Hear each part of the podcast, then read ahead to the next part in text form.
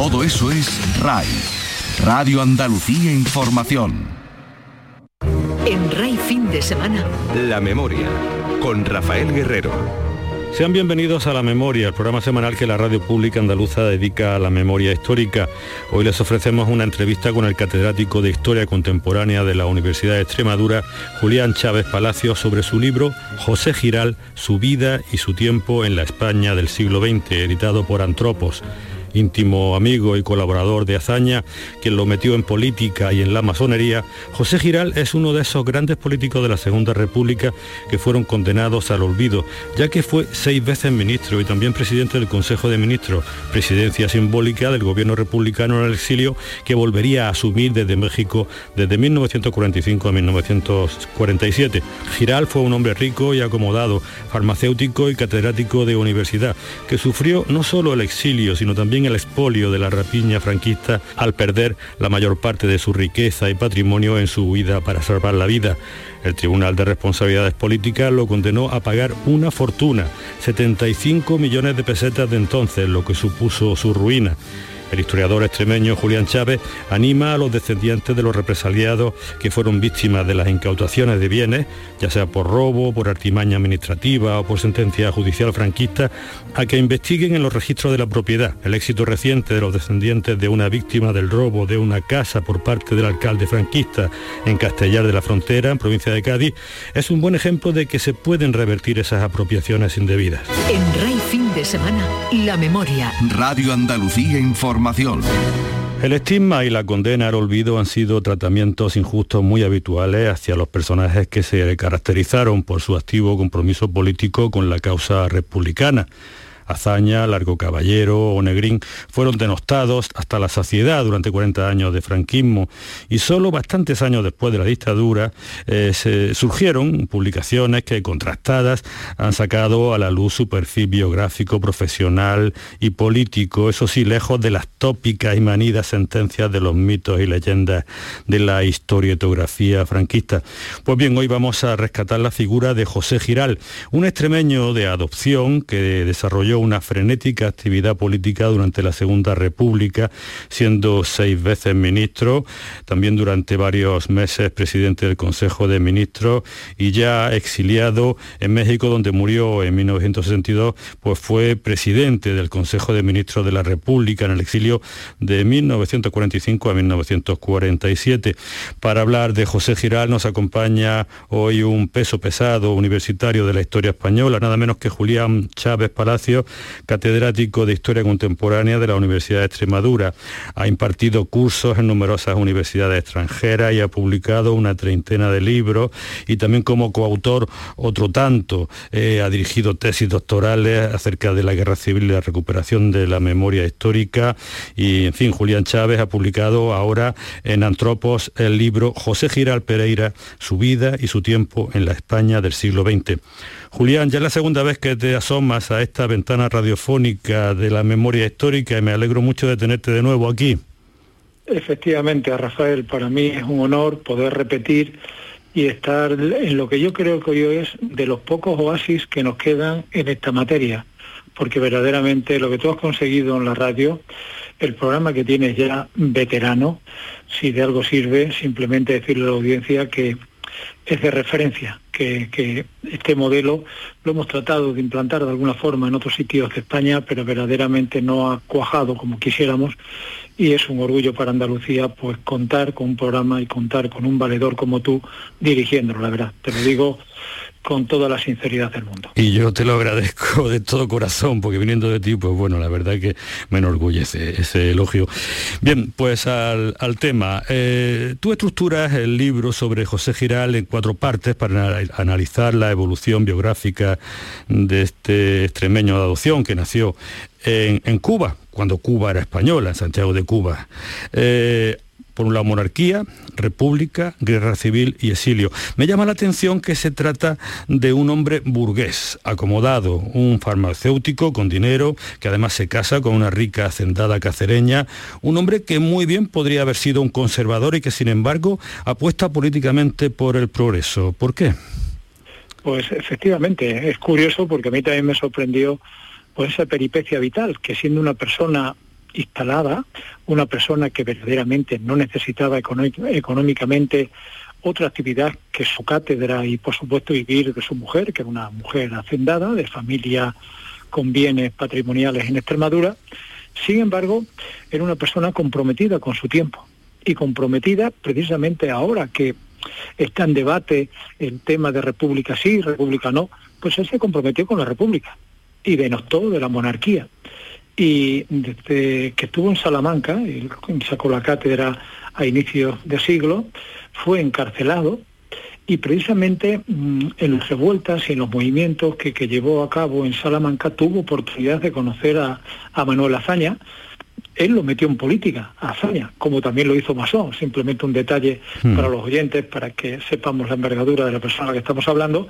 Pero ciertamente, y contestando tu pregunta, pues sorprende que realmente se comprometiera y de qué manera con lo que es denostar, rechazar la monarquía porque la entendía corrupta y España necesitaba un régimen democrático. Sí, eh, su compromiso republicano viene de largo e incluso cuando en su botica, él era farmacéutico, pues desde allí se organizaban conspiraciones contra la monarquía alfonsina, por lo cual pues fue también represaliado, ¿no?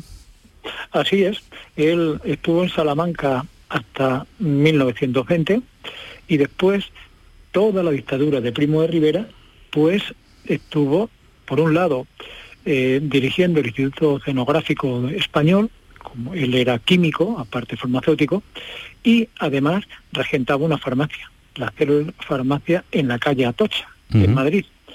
Y aquello, la rebotica, pues era un lugar de republicanismo. Por allí pasaron pues prácticamente lo más granado de lo que hasta entonces era el reclamo republicano en la capital de España. Y es muy conocido pues como él fue detenido tres veces. Ya a tal punto, se dice en el libro con todo lujo de detalles, porque el, texto acompaña, aparte de lo que es un, un discurso historiográfico, pues también sus testimonios, porque dejó algunos relatos de su vida y yo evidentemente los he aprovechado para que plasmarlos en el texto y entonces él denominaba a, la cárcel modelo el hotel, el hotel de la Moncloa, concretamente. Fue allí tres veces detenido y, como digo, pues estuvo con lo más granado de lo que realmente era en aquellos momentos el inicio de un republicanismo que después se confirmó en 1931 incluido, incluido, era muy amigo de Miguel Unamuno, en el libro se recogen diversos pasajes en los cuales él eh, llega a afirmar, José Giral, que seguramente no hubo otras personas que hayan conocido a don Miguel tanto y tan a fondo como él y otro catedrático, en este caso de medicina, Agustín Canizo. Eh, hablando de, la derecha, entonces eh, había derecha republicana, entonces en, la, en aquella época de los años 20 y 30, 20 aspirando al republicanismo y luego ya en los 30 pues eh, disfrutando o por lo menos participando de ese, ese republicanismo, de la, propia Segunda República. Esa derecha ahora mismo, digamos, no existe. En España ahora mismo una derecha española no se interpreta que pueda una derecha republicana eh, después de tantos años de franquismo y de demonización de la Segunda República, supongo, ¿será por eso o qué? Pues desde luego eh, eh, es, digno de un estudio sociológico, porque entonces muchos republicanos, y lo ha dicho acertadamente al principio, eran burgueses, eran personas acomodadas, conservadoras en sus planteamientos. Precisamente en la presentación de este libro, que tuvo lugar en Madrid, pues tuvimos este, este debate, ¿no? ¿Cómo cabe calificar a Azaña? Azaña era un hombre de izquierda. Yo dije, no, por favor. Azaña era una persona moderada, una persona conservadora, sin apura. Otra mm. cosa, una persona progresista en cuanto a sus ideas y sus planteamientos, ¿no? Es decir, que efectivamente existía unas opciones conservadoras, pero que realmente aceptaban el republicanismo como tal. Mm. Aunque, lógicamente, había también partidos netamente monárquicos que defendían la monarquía pero que más allá de eso, ciertamente el elenco de, opciones, de formaciones políticas que había antes, pues más allá del maximalismo con el que se ha querido definir en no pocas ocasiones, pues permite ver que la República como tal no era tan denostada, ni tan criticada, ni tampoco era el eje del mal, como algunos pretenden ver en la actualidad. Sencillamente es una opción, es un régimen, un sistema que en nuestro país funcionó democráticamente entre 1931 y 36, que acabó, por desgracia, por un golpe de Estado y que en la actualidad, sabiendo y conociendo que la Constitución lo dice muy claro, cuál es el sistema en España, una monarquía parlamentaria, pues en un futuro tal vez pues haya que plantearse por qué una monarquía y por qué no podemos votar una república, pero eso dentro de un ambiente sosegado que desde luego actualmente en nuestro país no existe. Ya, eh, la personalidad de José Giral es la de un hombre moderado, como moderado, acaba de decir que también fue eh, hazaña, ¿no? Eh, al quien le unía una íntima amistad a los dos masones, em, hazaña tira de, de Giral para, para entrar en política y de hecho me da la impresión con la lectura del libro que, que Azaña tenía tanta confianza en, Giral que era como una especie de,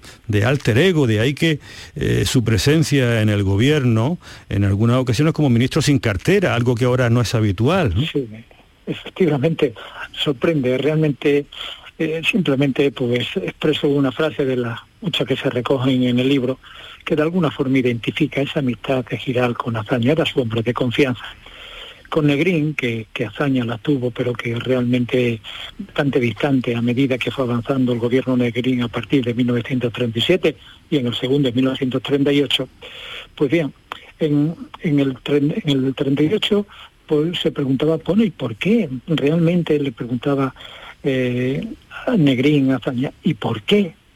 ¿Por qué ministro Giral?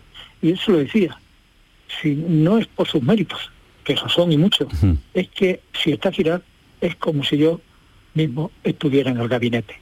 Es decir, que tenían tal grado de confianza, eran correligionarios, el mismo, eh, el mismo partido político, izquierda republicana, y aparte de eso eran masones, y finalmente, pues claro, el grado de confianza llegaba a ese extremo que verdaderamente la persona que don Manuel tenía en el gabinete y por eso fue ministro durante toda la guerra, primero presidente del gobierno de julio de 1936 a septiembre del 36 mm. y en los posteriores gobiernos de Laro Caballero y de Negri, pues también ministro y como bien dicen, ministro sin, sin cartera en unos casos y en otros como ministro de Estado. Ya, las relaciones con Largo Caballero primero y con, con Negrín después, pues eh, inicialmente eran buenas, pero conforme avanzó la contienda, pues eh, fueron deteriorando, como tú decías. ¿En qué claves de deterioro habría que diferenciar esa evolución en las relaciones primero con Largo Caballero y luego ya finalmente con Negrín? Evidentemente algo tendría que ver eh, pues lo mal que pintaban las cosas para, para la República que se traducen en una inevitable derrota, ¿no? Sobre todo eso, sobre todo eso. La evolución de la guerra pues contaminaba todo, incluso las relaciones personales. Largo Caballero lo sustituyó el 4 de septiembre de 1936 y Largo era un hombre de acción, un hombre de acción muy distante, por ejemplo, a la persona eh, intelectual por un lado, también pragmática, pero que verdaderamente pues no tenía ese esa imagen que tenía el caballero de saber granjearse la amistad pues del proletariado, de los obreros, de los campesinos, lo veían como realmente una referencia, ¿no? Eso que tenía, porque a lo mejor en la gestión, en el día a día, pues eh, olvidaba cuestiones importantes, como por ejemplo eran las relaciones internacionales, y eso le dolía a Girán y le dolía a Zaña. Y finalmente, en la etapa final ya, antes de la primavera del 37, cuando el caballero cayó, del gobierno, pues sobre todo Giral estuvo muy, muy cercano a Prieto y Prieto tenía una guerra enconada contra Largo Caballero. Claro. Eh, eso unido a Hazaña, que se tiraba meses sin ver a Largo, pues realmente era el canto del cisne de Largo Caballero. Y con Negrín, pues en un principio, y, el mismo Giral lo reconozco, era una persona muy preparada, muy formada, conocía cinco idiomas, era una persona que realmente se movía en, los escenarios internacionales pues muy bien. Y después, por otro lado, una persona muy viva, muy inteligente. Verdaderamente, mm, en un principio, pues se soportaron. Pero a medida que fue evolucionando la guerra, pues mm, tanto Giral como Azaña eran mm, de, de, la parte de realmente buscar una paz negociada de que esto no tiene fin, antes de que aquí la gente se tenga que marchar al exilio, como desgraciadamente se tuvo que ir en masa, pues vamos a negociar la paz, que por lo menos se respeten las vidas, etcétera. Y Negrín, sin embargo, apoyado por los comunistas, estaba en el lado más radical él quería la guerra, él entendía que había que resistir porque mm, posiblemente hubiera un conflicto internacional que pudiera apoyar a la República. Y en fin, en esos entresijos llegó el final de la guerra con, con todas las gracias que todos sabemos. Eh, y con Martínez Barrio, con el sevillano Martínez Barrio, que también fue un hombre que desempeñó un protagonismo importante durante la República y luego también durante el exilio, durante la pervivencia de la República en el exilio. ¿Cómo fueron las relaciones con el sevillano Martínez Barrio? Excelentes. Con Martínez Barrio, excelente. Era muy difícil, y es muy difícil, interpretado historiográficamente, evidentemente, llevarse mal con Martínez Barrio. Hmm porque era una persona de consenso. Precisamente aprovecho, ¿no? Y, ahora, en los próximos meses, se va a defender una tesis doctoral, una más, dirigida por ese gran catedrático que es Leandro Álvarez Rey, que tú mm. también conoces, Rafa. Me suena. Mi director de tesis. por eso digo, ¿no? Sobre Diego Martínez Barrio, el Partido Unión Republicana, ¿no? Bueno, pues eso, don Diego Martínez Barrio mm, presidió Unión Republicana, Giral, Azaña, dirigía Izquierda Republicana, pero Giral lo dirigió después. Y quiero decir con esto que tanto en la guerra como también en el exilio, pues el entendimiento entre Martínez Barrio y Giral realmente fue exquisito. Yo ahora estoy preparando precisamente pues una monografía sobre el primer gobierno de la República en el exilio, el que presidió Giral en 1945 a 1947 y tuvo como presidente de, como jefe del Estado Martínez Barrio y en él pues me quiero extender y de hecho lo estoy haciendo con profesión sobre las buenas relaciones que había entre un líder político y el otro. Mm, decenas de miles de fusilados, cientos de miles de exiliados, entre ellos grandes figuras de la política como Giral, a los que se destruye la vida, a los que se empobrece, condenados al desarraigo, un hombre acomodado como Giral que tiene que, eh, pedir para pagarse el billete de barco para rumbo a México y allí tener que rehacer su vida. Eh, pero ¿por qué te quedas en el inicio de, su exilio? No sé si, nos deja eh, la miel en los labios pendientes de una continuación hasta su muerte en 1962. ¿Por qué concluye el libro en 1939 y no en 1962 en que realmente fallece Giral? Pues muy interesante precisión, Rafael, muy interesante, porque verdaderamente me costó días pensar y reflexionar sobre esa cuestión y sencillamente porque yo creo que en 1939 cierra un capítulo de su vida, un capítulo marcado por la guerra, por un lado, por la república, por la monarquía, por la cátedra, por la farmacia y por tantas y tantas cosas que la acompañaron en su país, España, aunque había nacido en Cuba, mm. pues durante tanto y tanto tiempo.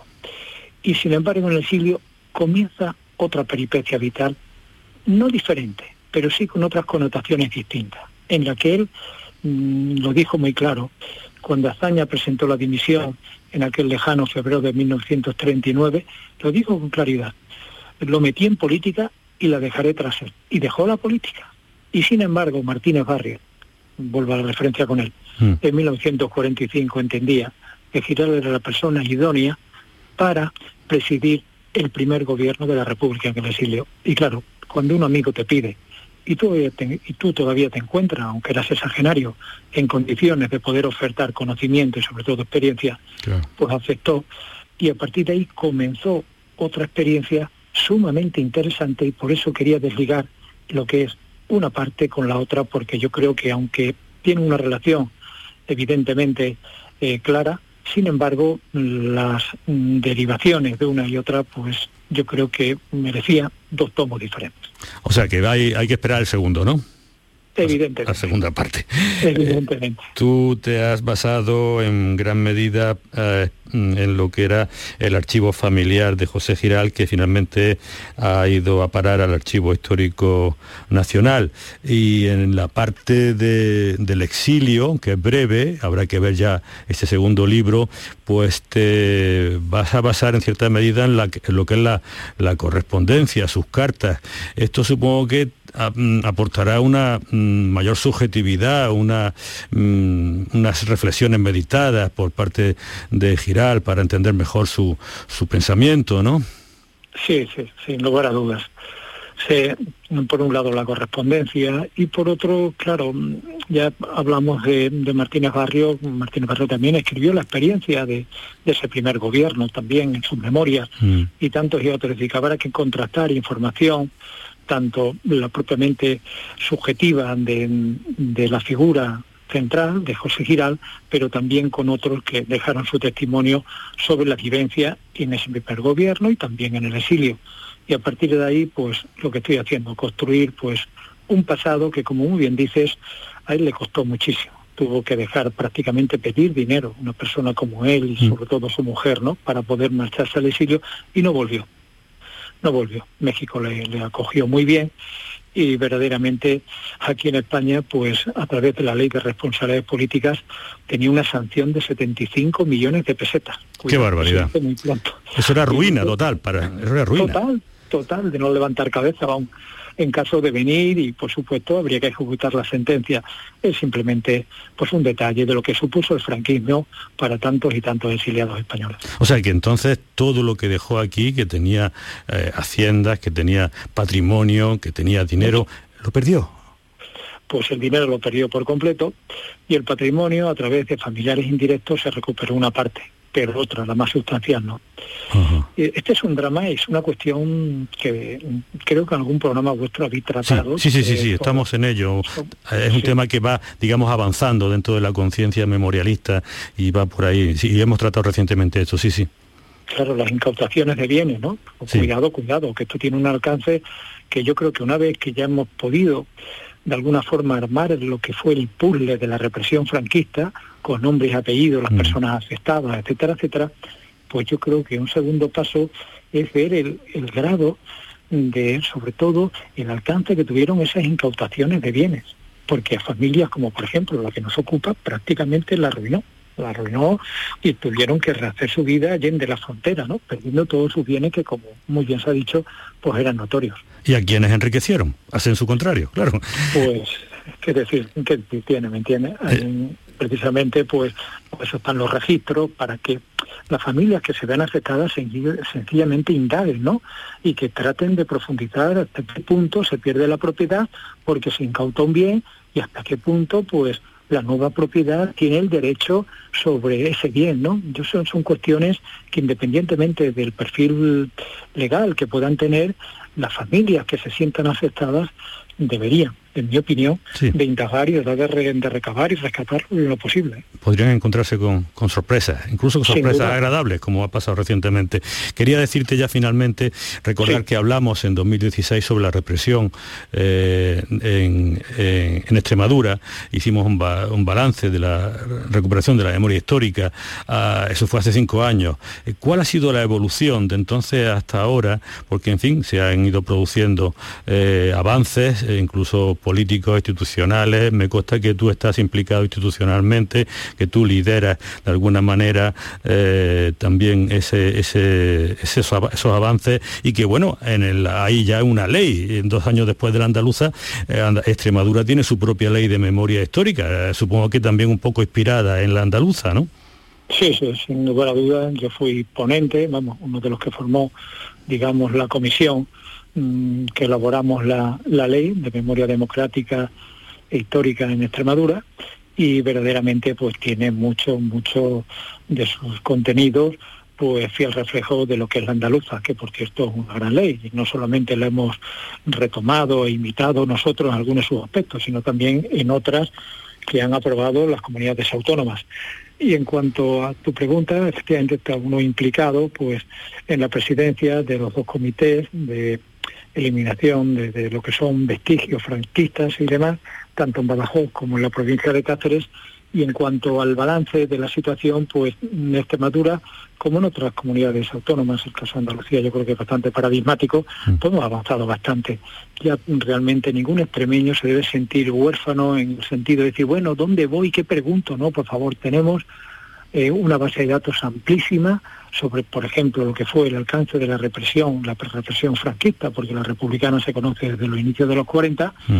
y en el cual pues hemos dado numerosos detalles, numerosas familias sobre el paradero de esos seres queridos. Mm, por simplemente como ejemplo, ¿no? Ayer salió en el periódico, el periódico Extremadura, pues un extenso reportaje de dos familias que han recurrido a nosotros pues para saber el paradero de, sus seres queridos, concretamente tres mujeres que fueron fusiladas en la Navidad del 37 y una líder obrera, Isabel Espósito, que le dieron el paseo. Pues bueno, gracias, modestamente lo digo, la verdad, a la información que manejamos, pues hemos podido dar luz a esos nietos, ¿eh? concretamente nietos, que han requerido datos sobre esos familiares de que habían ocurrido, pues ya saben exactamente qué fue lo sucedido, incluso dónde están, salvo Isabel Expósito, que no sabemos dónde realmente fue fusilada, pero sí que se la llevaron y le dieron el paseo.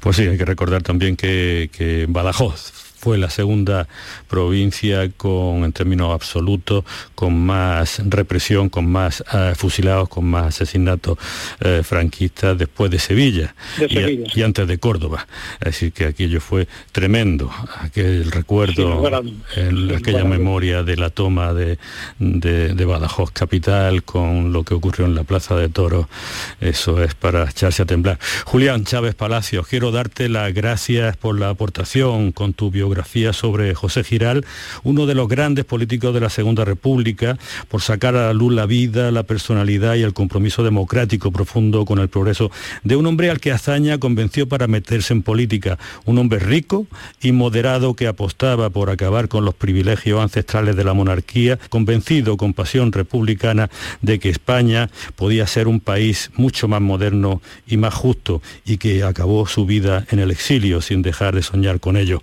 Lo dicho, gracias Julián por sacar del olvido a un personaje como José Giral, cubano y español de nacimiento y extremeño de adopción y por contarlo en nuestro programa. Pues muchísimas gracias a vosotros, Rafael, al programa La Memoria. Como digo, es un referente, un referente para otras comunidades autónomas y simplemente os animo a que verdaderamente seguís en esta línea de trabajo y, sobre todo de información, que es muy necesario porque este tema parece mentira en pleno siglo XXI, lo demandado que es y la necesidad de clarificarlo.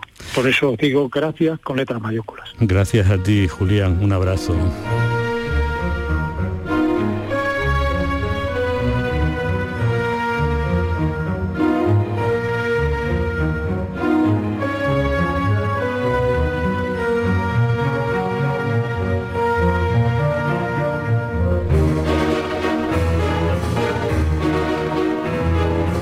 Les recuerdo que la memoria está presente en Twitter con la cuenta arroba la memoria radio y en Facebook como programa La Memoria y que se pueden escuchar los programas más recientes a través de la página web de Canal Sur en el servicio de radio a la carta. Rafael Guerrero se despide de ustedes también en nombre de Adolfo Martín en la realización y de Rubén Ergueta con sus montajes gráficos para promoción visual en redes sociales. Les emplazo hasta el próximo sábado a las 9 de la mañana aquí en RAI, Radio Andalucía Información, en nuestra cita semanal con la memoria.